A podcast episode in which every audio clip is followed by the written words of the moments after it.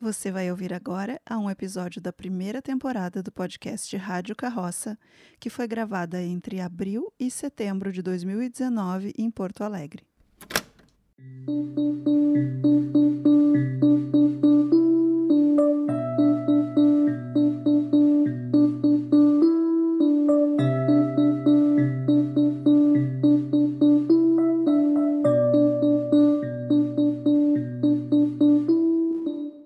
Quantas pessoas a gente encontra ao longo da nossa vida, no dia a dia, assim, de forma aleatória, e a gente não tem noção do impacto que esses encontros vão ter na nossa trajetória, a não ser muito tempo depois.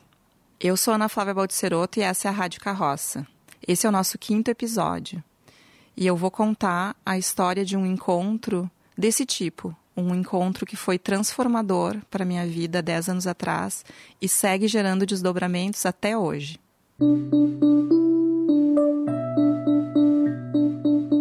Era maio de 2011. Eu estava saindo com a carroça já fazia uns dois meses na Praça da Alfândega, em Porto Alegre, todas as quartas-feiras à tarde. E para quem está começando a nos escutar agora, esse podcast está contando a história dessa carroça. Quem quiser saber em detalhes como tudo isso começou, como é que eu fui parar na rua com uma carroça, uh, de escuta de histórias, volta lá para o primeiro episódio que está contadinho em detalhes desde o início. Então, nesse momento, dois meses de saídas na rua e era um dia bastante cinza e frio. Porto Alegre, aqui no sul do Brasil, um, maio para junho já é um momento em que o tempo é mais geladinho. Eu tinha antecipado o horário de saída para perto do meio-dia para pegar um pouco do sol, do calor, mas não tinha funcionado muito bem porque quando o tempo está fechado e as nuvens estão cobrindo o sol, não tem jeito de a gente se aquecer. E a minha previsão naquele momento de meio-dia e meio era de que a tarde seria muito vazia de clientela na carroça pela condição atmosférica. E passa muito vento no, no centro da cidade porque tem muitos prédios e os corredores que as ruas e as praças formam acabam virando uns lugares de redemoinho. E eu lembro muito bem disso, porque essa sensação de desolação e de que seriam várias horas de uma espera com pouca movimentação e pouca clientela na banca foram bruscamente interrompidas por um par de olhos de fogo e água. É assim que eu lembro do primeiro momento que eu olhei para o rosto da Rosa. Eu não sabia o nome dela quando ela chegou, obviamente mas trabalhando na banca já há uns dois meses, eu estava começando a aprender a arte de atender os clientes e saber receber cada pessoa de acordo com o jeito que ela chega. A gente vai fazendo, aprendendo a fazer leitura corporal, cada pessoa se aproxima com uma maneira muito própria e vai já falando antes mesmo de, de, de, fazer uma pergunta ou de consultar sobre o que, que é aquilo, né? As pessoas já dizem muito de si com o jeito de chegar, com os gestos. E a chegada da Rosa foi eh, única, continua sendo única até hoje, porque ela olhou muito rapidamente para a banca. Nós tínhamos um cavalete desses feitos assim de quadro negro, escrito a giz, onde estava escrito a frase na época: "Você tem história para contar?" E era um convite para uma aproximação. Ela leu e foi capturada por essa frase se aproximou de uma maneira muito firme, muito aberta e decidida, olhou para mim e disse: Eu tenho história para contar, conto para quem e aonde. Eu ofereci um banco. Na nossa banca, a gente tem dois, três banquinhos. Na época, hoje a gente tem até mais, porque fazemos muito sucesso. Vocês vão ficar sabendo disso depois. E nos sentamos frente a frente e a Rosa começou a contar sobre uma época da vida dela. A Rosa é uma senhora, em torno de 60 anos, quando nós nos conhecemos. Não aparentava isso, mas eu fui entendendo que ela já tinha uma longa trajetória de vida pela história que ela contou. E ela contou uma história sobre o início da vida dela, início da vida familiar, sobre as origens dela, de onde ela vinha e também sobre muitas perdas precoces que marcaram a vida dela. E foi um encontro muito emotivo, muito emotivo pela intensidade da entrega, pela intensidade da história mesmo, né? A Rosa perdeu um filho muito jovem, perdeu uh, um marido muito jovem e e foi muito impactante escutar isso na rua. Foi muito impactante escutar toda a luta que ela tinha feito para criar os filhos, né, o resto da família, a volta que ela tinha dado, o movimento que tinha sido enorme de superação emocional para tocar, seguir a vida em diante e ao mesmo tempo quanto essas histórias tinham ficado como feridas abertas, porque ela me contou que quando ela viu a pergunta, a primeira história que veio à mente dela foi essa, como uma história talvez mais importante da vida dela, um momento mais dramático, né? Ser muito jovem e, e ter que enfrentar a dor da morte de um filho é uma coisa que a gente não tem condições de avaliar, né? Quando o nosso encontro foi se encaminhando para um final, eu mostrei para Rosa as fotos que ela não tinha nem visto, que estavam para vender. Nossa banca vende cartões postais com fotos descartadas, para quem não sabe. E, e mostrei, perguntei se ela tinha vontade de levar algum. E eu me lembro até hoje que ela escolheu uma imagem muito bonita de um céu, uma foto de um céu azul uh, com nuvens, algumas nuvens na frente, por onde se conseguia ver o brilho do sol, assim, passando os raios por trás. E ela disse: Eu, eu vou escolher essa imagem porque, mesmo quando o tempo fica muito feio, o sol está sempre brilhando por trás das nuvens.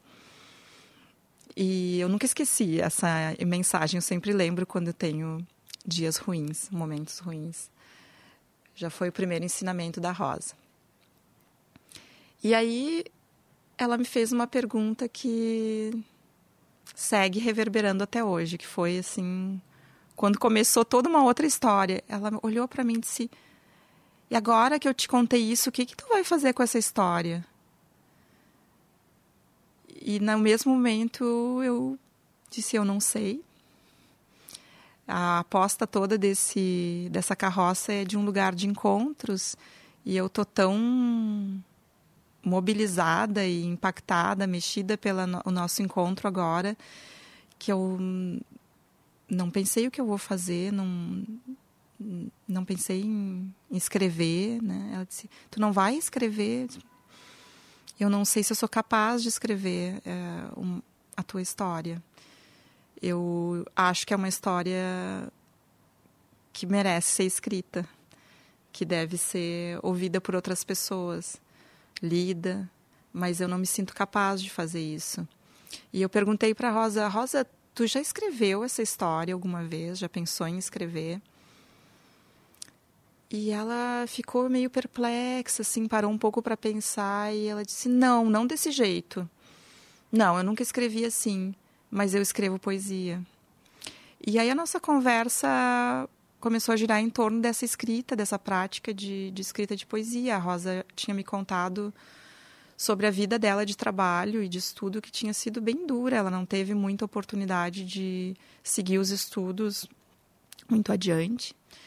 E trabalhou desde muito cedo, trabalhou uma parte grande na lavanderia de um hospital da nossa cidade. E, e essa escrita de poesia que ela, que ela trouxe veio como uma surpresa muito linda do nosso encontro, ela começou a me contou que escrevia há muitas décadas, na verdade, que escrevia só para ela mesma, em casa, que tinha muita coisa escrita em cadernos, eh, até em máquina de escrever, que uma época ela teve, tinha coisas datilografadas ainda. E, e que, no entanto, ela nunca tinha pensado em fazer nada com isso, que ela escrevia uh, um pouco sobre a vida dela mesmo. E foi muito fascinante saber disso. Eu fiquei muito curiosa, assim, com muita uh, vontade de ler. Eu disse, nossa, Rosa, que coisa incrível. Então, tu já escreve, né? Eu acho que quem, quem tenha esse dom, esse amor pela palavra, tá com tudo na mão para escrever, né? Essa história merece ser escrita. Foi um, um, achado. E a Rosa perguntou, tu gostaria de ler a minha poesia? Bom, Aí sim, eu fiquei assim muito, muito entusiasmada e disse: "Nossa, eu não só gostaria, como considero isso uma honra, se eu puder ler alguma coisa do que tu escreveu, né?" Uh, ela disse: "É, eu nunca mostrei para ninguém, eu não mostro, minha família não dá muita bola, eu eu disse, poxa, eu tenho muita vontade de ler a tua escrita, muito desejo. E naquele momento nós combinamos, então, que na semana seguinte, quando eu voltasse, quando fosse quarta-feira de novo, eu ia estar com a banca ali na, na praça, aberta. E ela me prometeu voltar. E ela disse: ah, Eu vou te trazer alguns poemas, eu vou selecionar algumas coisas. Então se passou uma semana. E na semana seguinte, uh, quando eu voltei para o parque, já fazia sol, embora fosse frio. Era uma tarde muito ensolarada, que combinava muito bem com o que acabou acontecendo. A Rosa chegou cedo, chegou em torno das duas e meia da tarde, com um envelope pardo, uh, gordinho, de folhas, com muitos manuscritos ali dentro, muito, muitos textos escritos à mão e outros não. E nós sentamos de novo nos banquinhos, dessa vez já com uma intimidade diferente da do primeiro encontro. E começamos a ler juntas as poesias, e ela foi me contando da época de cada texto, de coisas que estavam acontecendo na vida dela, quais eram as referências.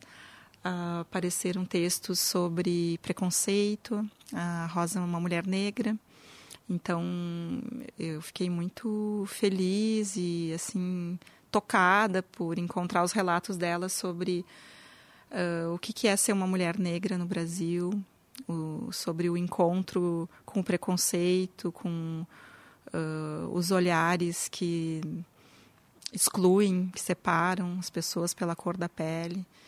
Eu acho que é a primeira vez que eu pude pensar sobre algo que a gente sabe que é parte da nossa realidade, mas a partir do ponto de vista de alguém que senta e escreve. Eu fico só observando, mas sinto na pele uh, pelo, pelos vários momentos na vida dela que ela foi me contando de estar em contextos onde ela percebia que a cor da pele era uma barreira.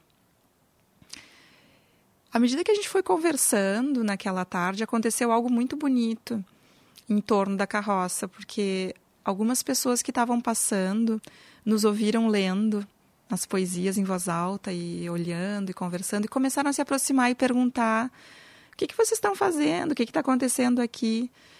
E eu me lembro de ter respondido para uma dessas pessoas: Olha, a gente está lendo poesia, poesia da Rosa, a autora está aqui. E convidei as pessoas para escutarem também. Eu senti que, que tinha espaço para isso, que ia ser bem-vindo. E daqui a pouco se formou uma pequena roda de umas seis, sete pessoas, todas sentadas ali, ou algumas de pé, em torno do, numa leitura da poesia da Rosa e conversando sobre como é que era a relação de cada um ali com a escrita. E foi incrível descobrir que muitas pessoas escreviam de forma assim anônima, sem pretensão de ser escritor, de ter uma carreira, mas por necessidade existencial. As pessoas escreviam diário, escreviam carta, poesia, conto, anotação, fragmentos, mas que tinham essa relação com a palavra. E a Rosa falava muito disso, né? Que ela, ela escrevia muito sobre a vida dela e que escrever foi o que tornou possível, em muitos momentos, atravessar as dores do viver, atravessar os abismos da existência. Foi um encontro, assim, incrível. E quando a tarde terminou, a gente sabia que, que não, não tinha nada terminando, que as coisas estavam só começando. Essa conversa tinha engatado e a gente tinha descoberto algo em comum muito forte, que era a relação com a palavra, com as histórias. Então a Rosa voltou na semana seguinte, a gente seguiu conversando e ela em algum momento uh, falou desse desejo que existia de poder publicar, de tornar as poesias dela um livro.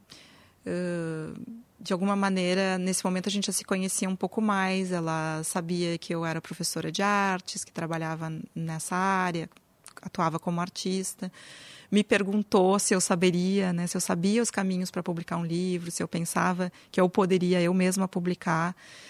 E eu me senti muito inábil porque eu não sou dessa área, muito incapaz de responder esse desejo com uma, alguma coisa boa, mas ao mesmo tempo a gente estabeleceu uma troca muito legal, porque eu conheço pessoas da área da literatura, indiquei uh, que a Rosa fosse buscar esses caminhos, né? fosse fazer uh, uma trajetória dentro do campo da, da escrita que ela não tinha podido fazer antes, conversando com pessoas, fazendo oficinas de, de escrita. E isso começou a acontecer. Mas, ao mesmo tempo, eu fiquei muito tocada porque a gente tinha algo em comum ali, um lugar. E, e a carroça tinha gerado uma, um despertar da escrita, não só em mim, mas em muitas outras pessoas que chegaram com o um encontro com a escrita dela, de ver essa produção escrita.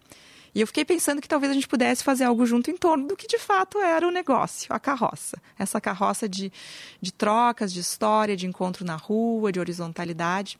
Bom, o que aconteceu? Eu falei para a Rosa, disse, olha, Rosa, eu não sei publicar livro. Eu não tenho essa, esse saber, não é a minha história. O que eu tenho é essa carroça. E eu achei muito bonito que as pessoas que te ouviram ler tua poesia na rua se abriram e começaram a compartilhar que também tinham uma necessidade de escrita. Quem sabe a gente coloca teus poemas para circular por aqui. O que, que tu acha disso? Foi assim que começou a nossa parceria.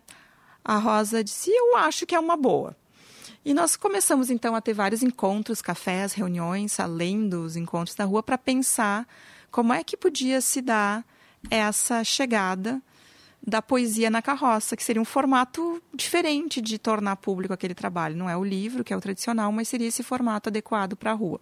Nessa caminhada que foi acontecendo entre nós duas, de a gente se conhecer e, e formar uma parceria e começar a descobrir como as coisas que a gente tinha em comum estavam nutrindo aquele encontro. Uma coisa interessante que aconteceu foi que, embora a Rosa em algum momento me olhasse como uma espécie de não sei se fada madrinha, mas alguém que tinha acesso a um mundo que de fato ela não tinha circulado até então na vida dela e que poderia ajudá-la a fazer essa passagem.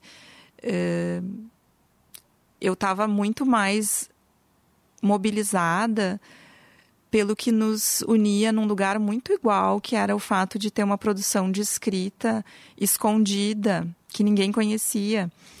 Eh, eu contei para Rosa que eu, embora a gente tivesse trajetórias diferentes e a vida tivesse nos colocado e nos dado oportunidades muito diferentes, muito eh, dolorosamente diferentes, né? Eh, pelas condições históricas do Brasil, pela nossa sociedade ser tão uh, desigual, injusta, uh, mas que havia um lugar onde a gente era muito, muito igual, que era o fato de gostar de escrever, gostar de escrever poesia, de escrever por necessidade existencial e de não mostrar para ninguém. Eu contei para Rosa que eu escrevia e que eu ia me sentir muito honrada se ela fosse minha primeira leitora.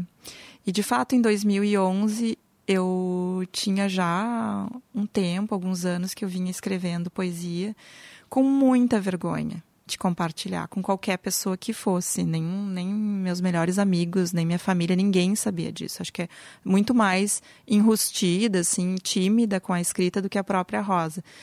E o ato dela de coragem, de ter trazido a escrita dela para a gente ler junto e e de se dispor então a botar para circular e de estar tá buscando isso foi muito encorajador para mim eu fiquei super feliz que ela aceitou e um, naquele momento a gente teve uma oportunidade de fazer uma ação juntas numa, num espaço cultural aqui da cidade que foi uh, de poder ler as poesias uma da outra e de trocar poesias. A gente escolheu alguma poesia uma da outra que nos dizia algo muito pessoal, que a gente se sentia mobilizada, tocada por ela.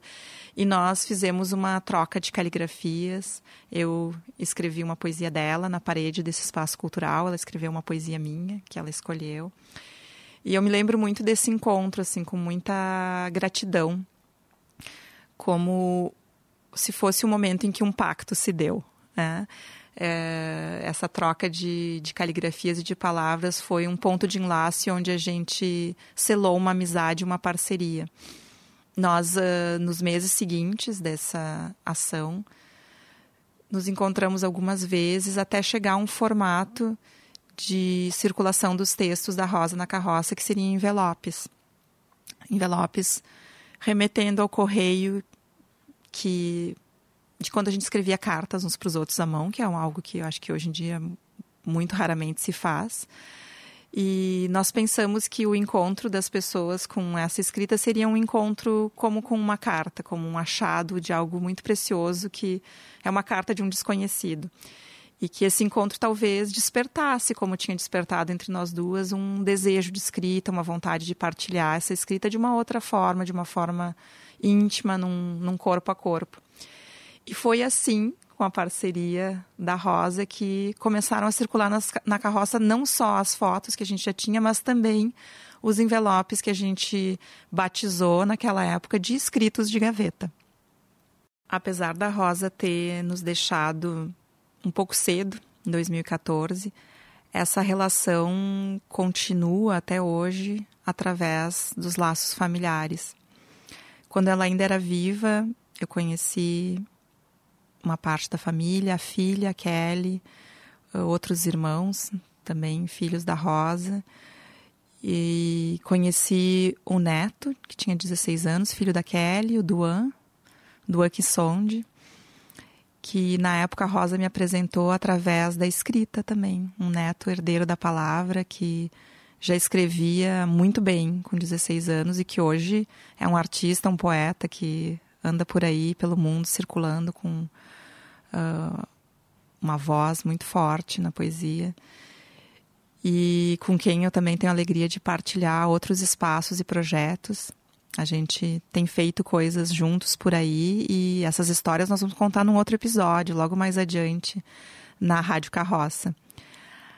Agora, o que eu posso contar hoje, já adiantar, é que essa herança poética da Rosa, que nós ficamos, uma parte ficou comigo, uma parte grande também com a família, tem nos convocado a pensar, a fazer algo e estamos no processo de editar é, um livro em parceria do Sonde, nós da Carroça. Estamos preparando essa publicação que é um, uma homenagem, um tributo e uma forma de fazer resistência ao apagamento que incide ainda sobre tantas vozes importantes da nossa história como brasileiros. A gente está empenhado nisso e logo, logo vocês vão saber mais novidades aqui no nosso podcast. Bem,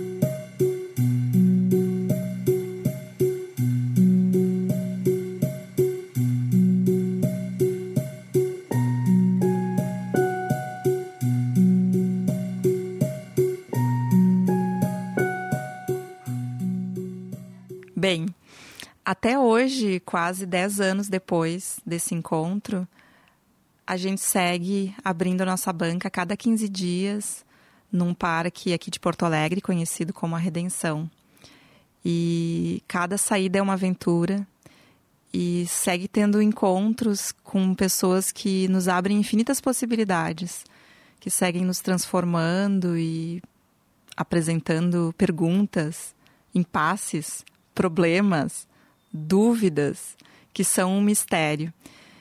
Se entregar para esses encontros tem sido a grande graça desse trabalho, a grande bênção desse trabalho, e por isso ele segue vivo. A Osa, como a família carinhosamente chama, ela foi a pessoa fundamental para que a gente decidisse, naquele momento, em 2011, transformar a carroça, essa banca de escuta, num ponto fixo com saídas regulares na cidade. E é sobre esse processo e essa chegada no Parque da Redenção que eu vou contar no próximo episódio.